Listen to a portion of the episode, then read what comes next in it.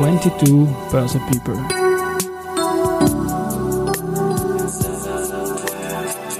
In summer 22. Presented by Management Factory.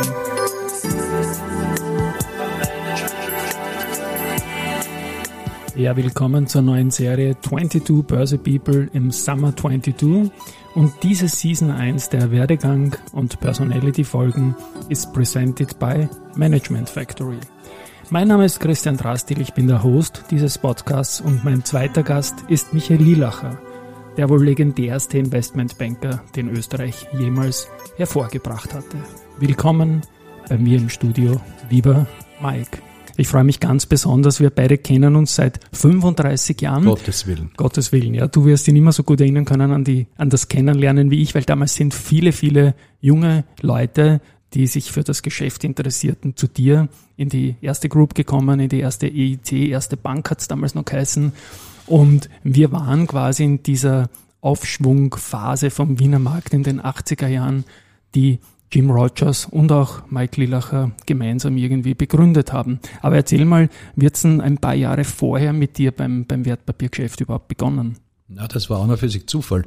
Äh, ich war in der Girozentrale in der Ausbildung, Ausbildungsreserve, alle Abteilungen. Also Bundesheer, ne? Reserve. Ja, das war Ausbildungsreserve, alle Fachbereiche, Kredit, Wertpapier, Auslandsgeschäft, eineinhalb Jahre lang, überall zwei, drei Monate. Und nachdem ich damals unbedingt Politiker werden wollte, äh, am fadersten und am lustigsten war es in der Wertpapierabteilung. Und so bin ich dort gelandet. Äh, Politiker bin ich dann nicht geworden, aber die Wiener Börse ist losgegangen und ich war mitten an der Front äh, zu einem Zeitpunkt, wo sich kein Mensch für Aktien interessiert hat. Schierer-Zentrale Peter Zellnig war damals der Chefanalyst. Und so ist halt 85, 120 Prozent nach oben gegangen. Dann haben wir, glaube ich, 87 noch einen riesen Rand gehabt. Also, wir haben zweimal 100 Prozent erlebt äh, von 85 bis 90. Und äh, da war der ATX ungefähr auf dem Niveau, wo der DAX war. Da waren wir ein paar Punkte vom DAX entfernt. Ein virtueller ATX natürlich, ja, damals den, haben wir den, den WBI noch Ja, hat es ne? den, ja, also bis dann 92, 92, 91, 92 den DAX gegeben hat und den klassischen ATX, den ja. neuen ATX, da war der DAX und der ATX so 10 Punkte entfernt, jetzt sind es 10.000. Genau. Ähm, aber damals war man halt, da ist halt richtig losgegangen, war große Stimmung, viel Interesse und es war alles neu. Nicht zu vergessen, es gab noch kein Internet im klassischen Sinn. Es gab noch keine Handys. Ja, also da war nur relativ viel über die, über die klassischen Kommunikationskanäle, Besuche, Telefonate, Fax. Es hat alles gestunken nach Fax. Ja, ja. Äh, Wenn du die Kunden informiert hast, alle gleichzeitig alle Sparkassen und so. Ähm, da war es, da war es noch wirklich gute Stimmung. Da hat es noch gegeben Prozentnotiz ja, keine Stückaktien, also repartiert sehr, sehr Geld, repartiert mhm, Ware genau. grausam. Heute, das sind halt Diplomprüfungsfragen im ja. Wirtschaftsrecht. Was heißt RG, was heißt RW? Wissen ganz wenigsten.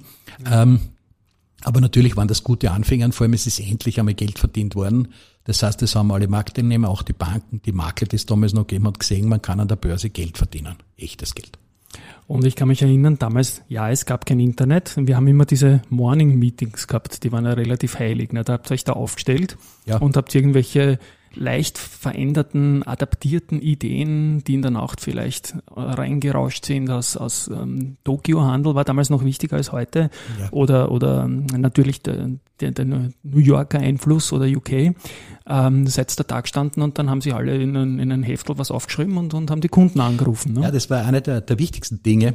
Äh, war übrigens oft mit Widerständen begleitet. Einfach 8.30 Uhr Morning Meeting und dort hat es Leute gegeben, die haben gesagt, na, ich komme aber erst um neun in die, in die Bank, weil ich habe ein Kind in die Schule zu führen. Also ja. das war nicht immer einfach, aber es konnten alle aus den Filialen kommen und alle Mitarbeiter waren natürlich da.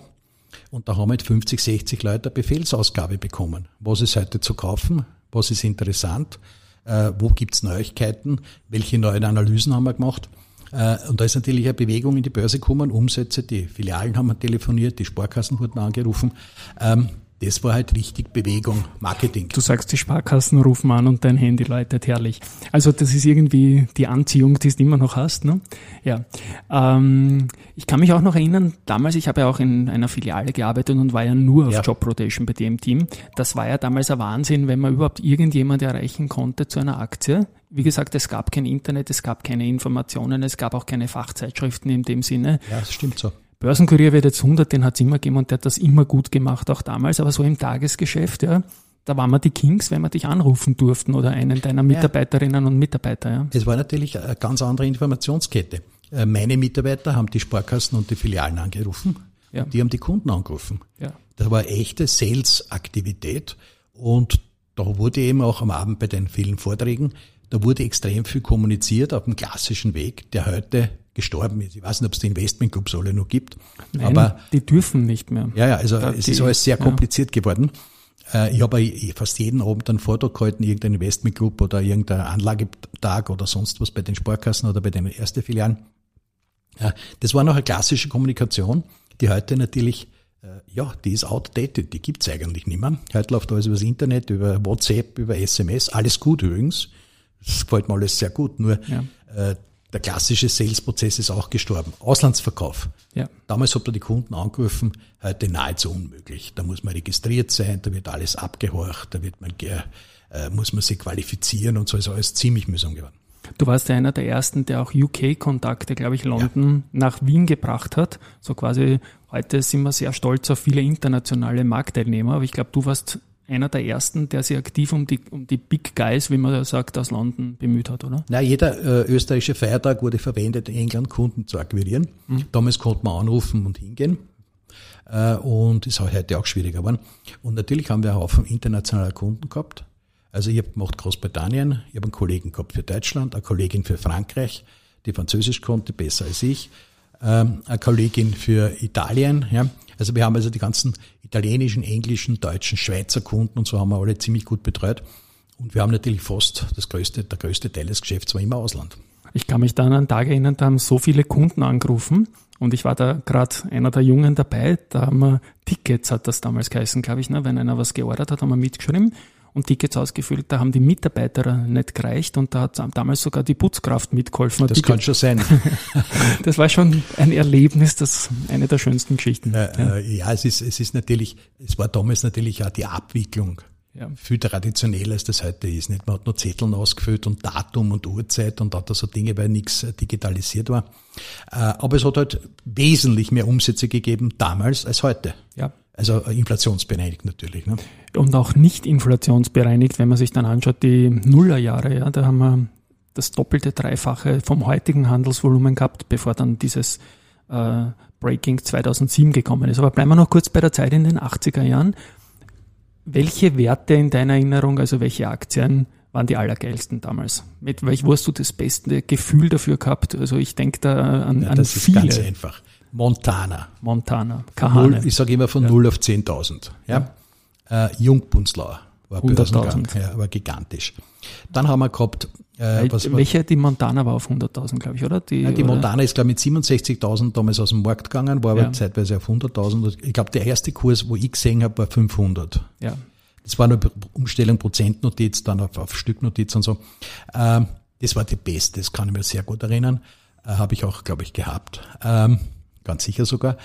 Äh, nein, dann waren noch die ganzen Geschichten Feitscher, die übernommen worden sind. Die Lenzing war zeitweise sehr gefragt äh, als Weltmarktführer.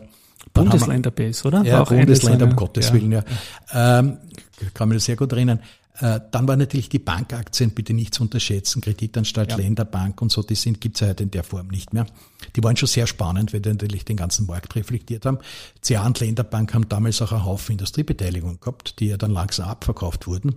Also das war schon ein sehr, sehr interessanter Prozess. Oder ich kann mich in den erste Allgemeine, glaube ich, gibt's heute auch nicht mehr am Kurszettel. Nein. Äh, da ist man dann draufgekommen, dass der Kurs war, glaube ich, 1000 und der Asset Value war schon 10.000 ja, ja. dass das ein bisschen unterbewertet war. Oder Universale, ja, Kurswert damals 1000, Liegenschaftswert war damals schon 5000. Ja, also solche Dinge haben wir natürlich entdeckt durch die Analyse und da sind natürlich dann tolle Kurssprünge entstanden. Du hast ja, glaube ich, mit ein paar Wegbegleitern immer diese kleinen Bügeln zu Weihnachten rausgeben. Mit dem ja, Erich Bitter, glaube ich, der, der Franz der Michi, der Michi Brehm, der Geschiegel ja. Franz, ja. ja. Nein, wir haben immer diese die waren. So geil, ja, die waren und, und das Wörterbuch dazu. Also wir haben schon publiziert und ich habe ja für, für Zeitungen damals geschrieben. Äh, damals hat es nicht so viel gegeben. Krone habe ich geschrieben, Presse, die Börsenkommentare ja. und solche Sachen. Ne?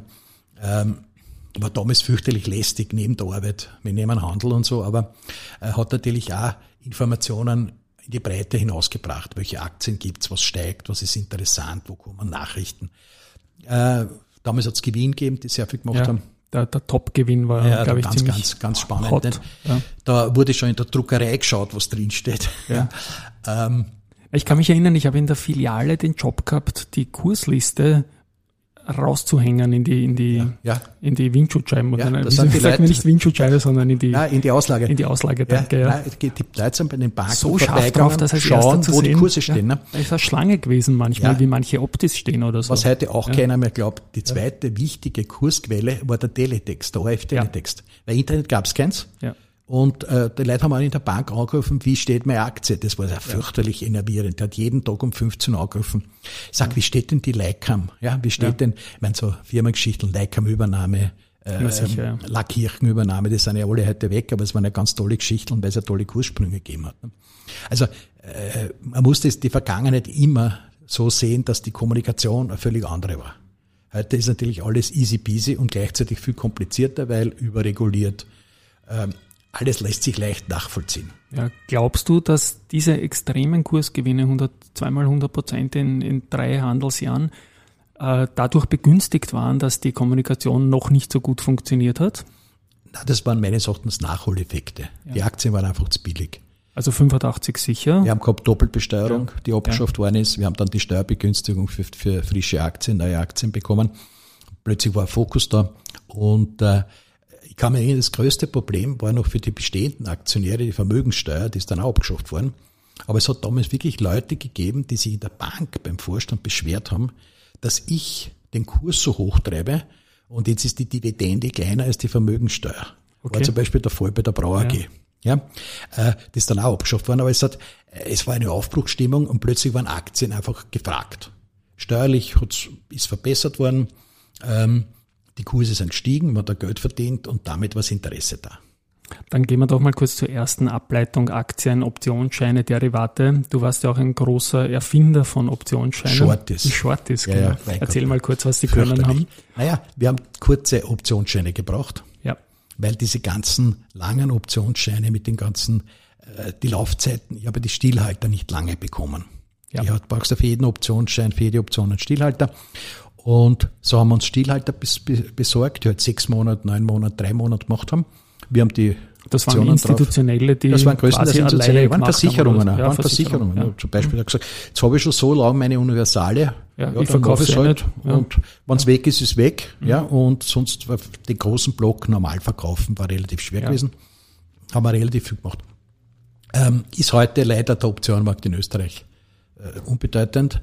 Ähm, ist sehr, sehr bedauerlich, weil das einfach ein zusätzliches Spekulationselement ist, der auch die unterlegten Aktien unterstützt. Das heißt, wenn bei der Option was los ist, tut sie normalerweise dann Muss da über Papier. die Börse dann gehen, ist ganz ja, klar, ja. ja.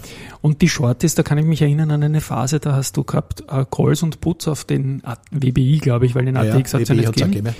Und ähm, die sind gleichzeitig gestiegen, auch wenn der Markt gestiegen oder gefallen ist. Also ja, das, das hat, Irrationalitäten hat es immer gegeben. Ja. ja. Aber äh, das war nicht schlecht, weil nach den Shorts ist erst der Optionenmarkt gekommen. Das heißt, ja. ich sage einmal so, wie die Leute gesehen haben, auch die Verantwortlichen an der Börse, dass diese kurzen Optionsscheine gut laufen, hat man sich halt auch zur Optionsbörse hinbewegt. Mhm.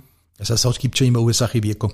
Aber das war jetzt eine Aufbruchszeit, nicht? Heute ist alles digitalisiert, übertechnisiert, überreguliert. Ich sage immer heute, wenn man fragt, was ist der Unterschied zu gestern, äh, sage ich immer, alles, was damals Spaß gemacht hat, ist heute verboten. Das ist ein guter Satz. Aber ich möchte noch einen Optionsschein bringen. Du hast erst die Leicam-Aktie erwähnt. Ja. Und da gab es einen Optionsschein auf einen Optionsschein. Also die, die erste. Das war aber sicher nicht von uns, das war, glaube ich, von einer Tochter der Post AG, die ist ja. dann zugesperrt worden. Ähm, ja, es hat dann diese, diese Hyper-Shorties gegeben genau. oder Hyper-Optis, wie sie es getauft also haben. Also es war wirklich ein Call auf einen Call. Ja, ein Call auf einen Call, ja, aber äh, auch da muss man wieder sagen, gute Zeit, weil einfach jeder hat versucht, den Kunden was zu bieten. Ja. Das war inventiv, also erfinderisch. Ähm, das ist heute auch natürlich irgendwo, heute gibt es zwar 100.000 Produkte, die kein Mensch mehr versteht, aber Produkte, die keiner versteht, kauft er normalerweise auch nicht. Ne? Jetzt war ja ich damals bei der ersten und noch nicht journalistisch interessiert, Mitbewerber und so, sondern echt in der Bubble drin. Ja? ja. Ähm, wer waren denn damals eigentlich die großen Player im österreichischen Markt, in, außer euch, uns? Also nur, es hat nur gegeben die CA noch. Die CA. Das Problem war, die Kreditanstalt war damals so die klassische österreichische Bankverbindung und wir haben die Aktie nach England verkauft. Ja. Und der Engländer, wenn er es dann verkauft hat, hat nicht mehr die Bank angerufen, wo er es gekauft hat, sondern hat es dem Settlement gegeben. Und die haben die Verkäufe dann bei der CA gemacht, weil das die etablierte Abwicklungsstelle war. Also das war immer unser Thema. Wir haben immer ein bisschen für die CA mitgearbeitet, weil die als Abwicklungsstelle, als ganz normale Settlementstelle eindeutig dominant war. Eine spannende, spannende Zeit. Und das waren quasi die 80er, die wilden und erfolgreichen 80er. Blicken wir doch kurz mal auf die 90er. Was sind da deine großen Erinnerungen an die 90er? Naja, da habe ich vorher einen Haufen Breseln gehabt. Aber im Wesentlichen ist dann äh, die, Technik, die, die Technisierung der Börse weitergeschritten. Es wurde alles der Werber behandelt, ist das Gesetz kommen, all diese Dinge. Das war natürlich schon ein ganz notwendiger Schritt äh, zur Öffnung. Ja. Äh, allerdings sind immer weniger Marktteilnehmer drin gewesen. Die kleinen Makler sind verschwunden, die kleinen Investmentbanken. Es ist immer, die letzten 30 Jahre immer nur Konzentration. Immer weniger Marktteilnehmer, auch immer weniger institutionelle Kunden, so dass einfach eine natürliche Schrumpfung des Wertpapiergeschäftes auf institutioneller Seite gegeben war. Mhm. Das heißt, ich schätze mal, wir haben damals 15 äh, Versicherungen bedient. Wenn es heute nur vier oder fünf sind, ist viel. Ja. Selber entscheiden. Ja? Ähnliches bei den Fondsgesellschaften ist sehr viel Konzentration gekommen. Ja, ich kann mich erinnern, die 90er als Jahrzehnt, wo der neue ATX ist 91 gekommen, eigentlich ein Jahrzehnt lang nicht vom Fleck gekommen ist. Ja, mal ein bisschen drunter, mal ein bisschen drüber. Es hat ein paar spannende Börsegänge vielleicht noch gegeben. Es waren die Böhler-Geschichten und so weiter, ja. aber das war es auch schon in einem ganzen Jahrzehnt fast. Ja. ja, dann im nächsten Jahrtausend sind die Immobilienaktien in den Mittelpunkt gekommen. Da genau. war die Immobilienhaus, die die Wiener Börse lange, lange getragen hat, auch die Übernahmen sind das jetzt auch im Wesentlichen vorbei. Also das glaube ich auch, ja, gerade mit gelaufen. den aktuellen Entwicklungen. Ja, ja. Das, das meiste ist gelaufen. Ne? Und naja, jetzt fällt uns natürlich in Wien das neue Material, die neuen Firmen, die an die Börse gehen. Ja. Und ich sehe also nicht, dass sich das jetzt rasend schnell verbessern wird. Ich meine, wir haben jetzt mit der Adico Bank den letzten Börsegang mit Aktienausgabe, also IPO. Ja. Das ist mehr als 1000 Tage her, mehr als drei Jahre jetzt ja, her circa. Die haben jetzt in Kürze den Geburtstag, den dritten. Und ja, wie siehst du die ganzen neuen Märkte, die es da jetzt gibt, ein Direct Market oder ein Direct Market Plus? Das sind alles sehr gescheite äh, Dinge, die die Börse gemacht hat. Es, es, liegt nicht an der Wiener Börse, am Management. Die machen das sehr smart. Glaube ich auch, ja. Wir brauchen mehr Marktteilnehmer, mehr Investmentbanken. Äh, ich kann mir vorstellen, dass wenn bei der Cast was passiert im Aktienbereich, dass das auch wieder die Stimmung verbessern kann. Das wird nur politisch nicht so leicht sein. Aber im Grunde genommen fehlt uns das Umfeld. Ja. Die institutionellen Anleger, die Makler, die Broker, die Investmentbanken. Äh, und es ist keine österreichische Großbank aus gutem Grund bereit, viel zu investieren, weil es ist eh kein Geschäft. Ja, ich habe heute, also ich muss dazu sagen, wenn das jemand später hört, wir sprechen das jetzt im Ende Juni 2022 und da hat der Finanzminister Magnus Brunner gerade gesagt, also das Konzept für die Käst Veränderung, äh, Verbesserung liegt am Tisch, aber die Grünen äußern sich nicht dazu, die SPÖ ist dagegen mhm. und auch die NEOS und die FPÖ haben sich noch nicht geäußert, was mich zumindest bei den NEOS mal wundert, dass da so überhaupt nichts weitergeht. Es ist klar, die Gemengelage an Steueraufgaben und an Finanzministeraufgaben ist äh, diffus. Mhm. Es gibt viele Dinge zu tun, aber dass da so gar nichts weitergeht in diesem wichtigen ja, Bereich. Ich glaube, glaub, Christian, wir müssen da vorsichtig sein. Das politische Gemenge ist momentan so komisch. Ich höre die ganze Zeit, es wird also rot-grün Neos geben. Wie sollen die Neos bei den Steuererhöhungsplänen der SPÖ mitmachen? Vermögensteuer, äh, Erbschaftssteuer, wie können die, wie kann so eine Regierung auch nur angedacht werden? Also das ist alles sehr nebulos. Ähm, aber natürlich hohe Inflation, äh, noch immer Pandemie-Thema. Da ist die Käst halt nicht wirklich ein, ein, großer Brüller. Da verstehe ich so auch die Opposition, dass die sagen, der Plan des Finanzministers, das ist momentan nicht prioritär.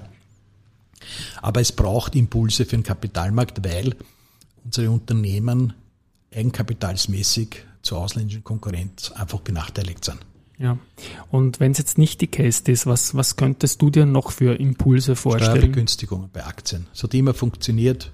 Wer österreichische, wer Aktien kauft, ist ein bisschen mit EU-Thema jetzt natürlich, aber so ein Modell wie die Engländer haben mit der Steuerbegünstigung für die Vorsorge und so, mhm. mit Wertpapieren, äh, da lässt sich schon was zusammenbasteln, das würde den Markt extrem beleben. Ja. Weil dann einfach 200, 300.000 Österreicher äh, sowieso und dann halt eine Million dazu sich mit Aktien beschäftigen, weil es ein Pensions-, ein Anlagethema, ein Vorsorgethema ist. Jetzt habe ich ja im Vorjahr, ich glaube, wir haben im Vorgespräch, waren, sind wir einer Meinung eigentlich, ich habe stark kritisiert dieses Fear of Missing Out Denken von vielen Anbietern, so quasi, dass jeder, der keine Aktien besitzt, der Trottel ist und egal bei welchen Kursen man rein, man wird quasi reingedrängt ja, in, das, in Aktien oder Kryptos so oder so. Ja. Das, das ist eine ganz eine schwere Fehlentwicklung. Ja. Äh, das Wichtigste ist ja beim Aktienanlegen, dass man sich auskennt. Ja. Äh, ich meine, es hilft nichts, wenn einer irgendwelche Aktien kauft, weil das irgendwo empfohlen wird er muss eine Basiskenntnis haben. Das heißt, wenn einer nicht in der Lage ist zu wissen, was er tut, fachlich, sich nicht damit genug beschäftigt hat, sollte das sein lassen. Ja. Ich sage immer, die Leute sollen Bitcoin kaufen, das ist einfach. Das ist eine Kunstwährung. Mhm. Da ist alles möglich. Heute 4.000, morgen 70.000. Für das brauche ich keine Ausbildung. Aber wenn ich Aktien handle, dann muss ich schauen, wie kann ich absetzen, wann muss ich verkaufen, was passiert an einem Freitag, was passiert an einem Montag.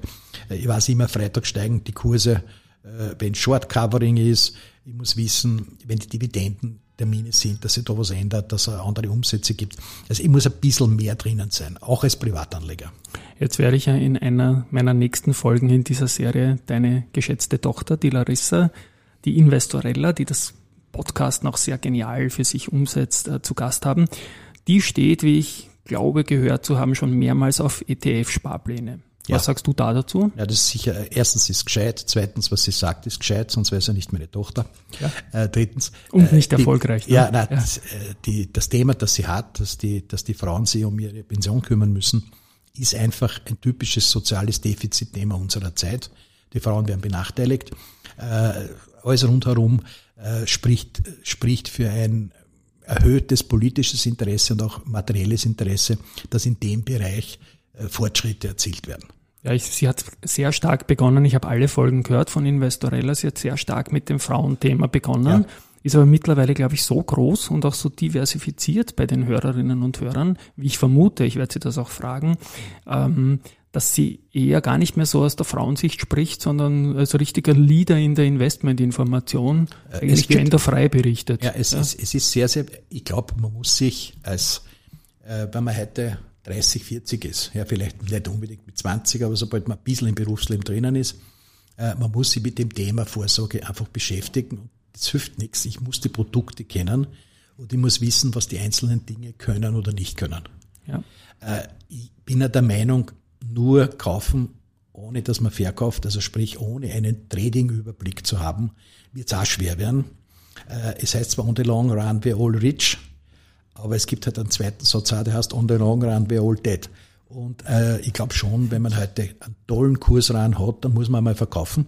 Ja, zum Beispiel, wenn ich sicher, es gibt einen Krieg, ähm, und dann wieder neu einsteigen. Also es bedarf auch einer gewissen mehr Information, mehr Bildung, und Marktkenntnis.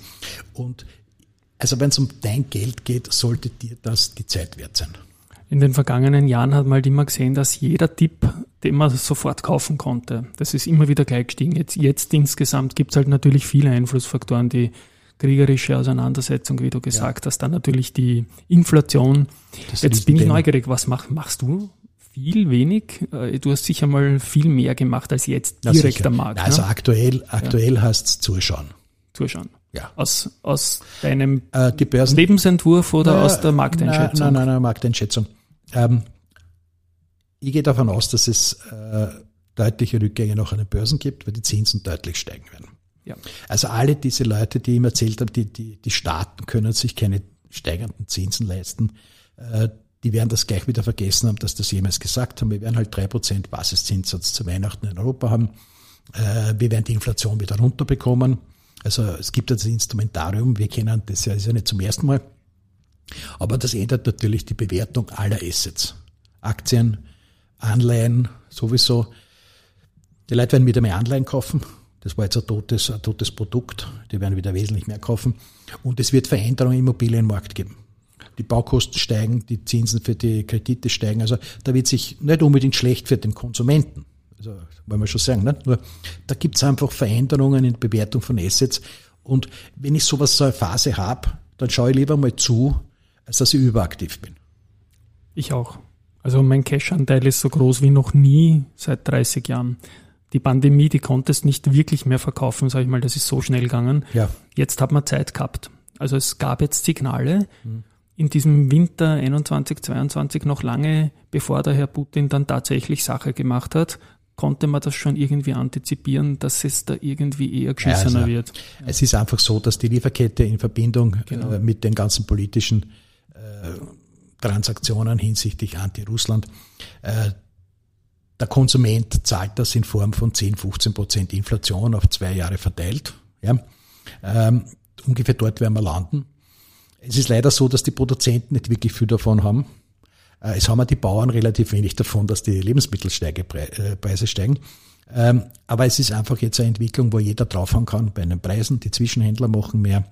Äh, wir wissen auch, dass die ganzen Energieversorger sehr gut verdienen na nicht einer. Und das wird sie wieder beruhigen und ausgleichen. Und wenn ich dich jetzt frage, als Österreich-Aktienbeobachter, das glaube ich da, dass du das jeden Tag noch anschaust. Ich glaube da nicht, dass du das nicht anschaust. Wir haben es auch nicht vorbesprochen. Gibt es vielleicht ein paar Werte, die dich jetzt trotzdem am aktuellen Niveau interessieren würden, so aus dem Bauch raus? Naja, ich tue mir schwer zu glauben, dass ich mit den Stromversorgern ein Geld verlieren kann.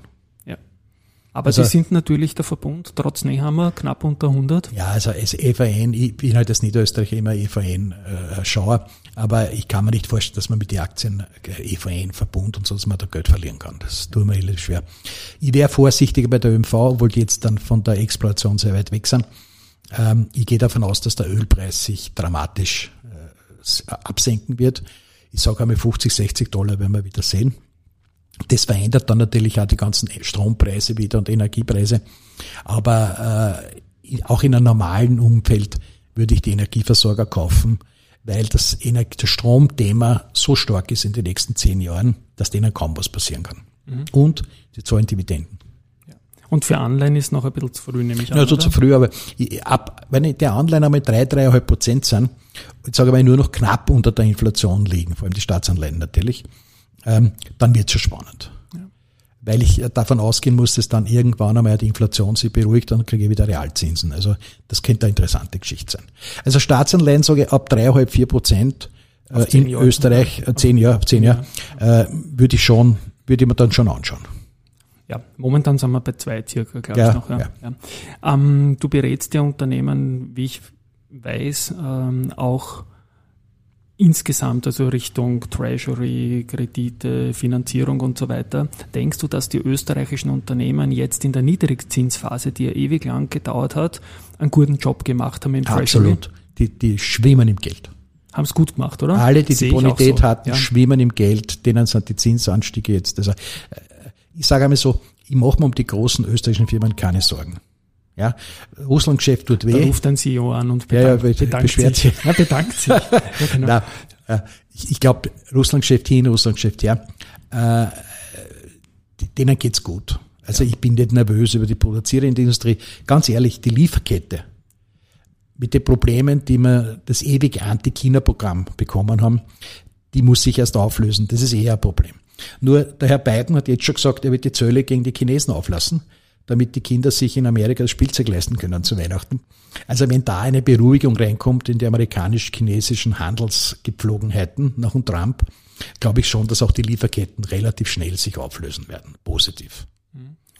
Also was ich so raushöre als Anlageempfehlung, wir sind, wir, wir sind jetzt nicht hier da, um ein Fazit für everybody zu machen, aber ein bisschen Cash auf der Seitenlinie zu halten, ist kein Fehler. Viel Cash ist gesund. Auch wenn die Leute hypernervös sind, wenn sie zu viel Cash haben, immer das irgendwas versäumen in die eine oder andere ja, Richtung. Ich bin deiner Meinung, nur sagt es eigentlich keiner so richtig. Nein, das Problem ist für alle Anleger, nicht nur für uns, zwei alte Hausen, nichts tun ist wie eine Strafe im Kapitalmarkt. Ja. Nur, äh, das musst lernen. Es gibt Zeiten, da schaut man einfach zu. Das Shortgehen klingt so Gas, ja, ja. ist aber technisch oft sehr kompliziert. Ja. Äh, äh, ich meine, ich sage jetzt an jeden, wer es technisch kann, so in Ölpreis short gehen. Mhm. Warum wir bei 120 Dollar glauben soll, dass das weiter steigt, wenn alle mehr produzieren und wir weniger verbrauchen, weil wir einfach eine schwächere Wirtschaft haben als geplant. Äh, also da wird es sicher einen, einen Krocher geben. Ja? Oder wenn die Chinesen jetzt das Öl alles billig kaufen aus Russland, wie lange werden wir, wir das teure kaufen? Ja, um wettbewerbsverzerrende äh, Preise zu bekommen. Also äh, da glaube ich, dass was passieren wird. Aber im Grund genommen ist jetzt eine Zeit zum Zuschauen. Und das können wir beide natürlich sagen, weil wir in der Wertschöpfungskette nichts verdienen auch. Ne? ja, aber, nein, der, der Anleger ja. muss eines lernen. Es gibt Zeiten, da kann man viel, viel Geld verdienen. Ja. Und es gibt Zeiten, da muss man einfach die Füße stillhalten und nichts machen. Und jetzt ist ehrlich gesagt so eine Zeit, wo ich sage, also nehmen wir zum Beispiel den Sommer. Warum soll ich mich da jetzt stressen und jeden Tag im Urlaub meine Kurse kontrollieren? Da habe ich einfach keine Positionen. Und dann schaue ich, was im Herbst ist.